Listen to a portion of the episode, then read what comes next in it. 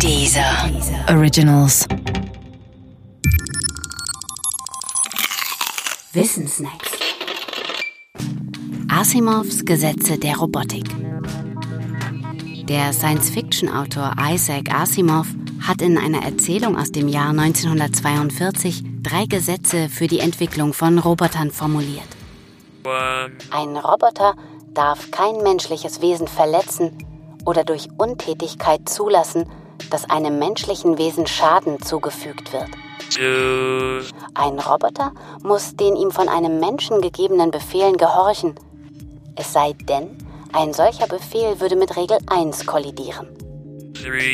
Ein Roboter muss seine Existenz beschützen, solange dieser Schutz nicht mit den anderen beiden Regeln kollidiert. Diese Gesetze erlangten eine große Verbreitung, obwohl sie im eigentlichen Sinn gar keine Gesetze sind und bis heute in keinem Recht der Welt vorkommen. Wenn sie aber keine Gesetze sind, was sind sie dann? Nun, Asimovs Gesetze könnten so etwas sein wie moralische Leitlinien bei der Herstellung von Robotern. Menschen sollen sich an diese Regeln halten, wenn sie Roboter bauen.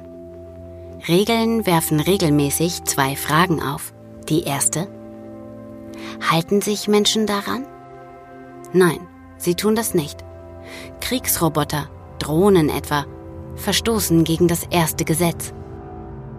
Frage Nummer zwei. Sind diese Regeln sinnvoll? Wohl eher nicht. Und das aus mindestens zwei Gründen.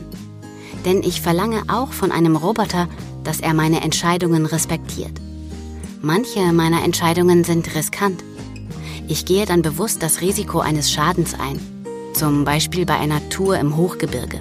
Ein Roboter, der mich respektiert und mich deshalb in die Berge ziehen lässt, verstößt aber gegen das erste Gesetz.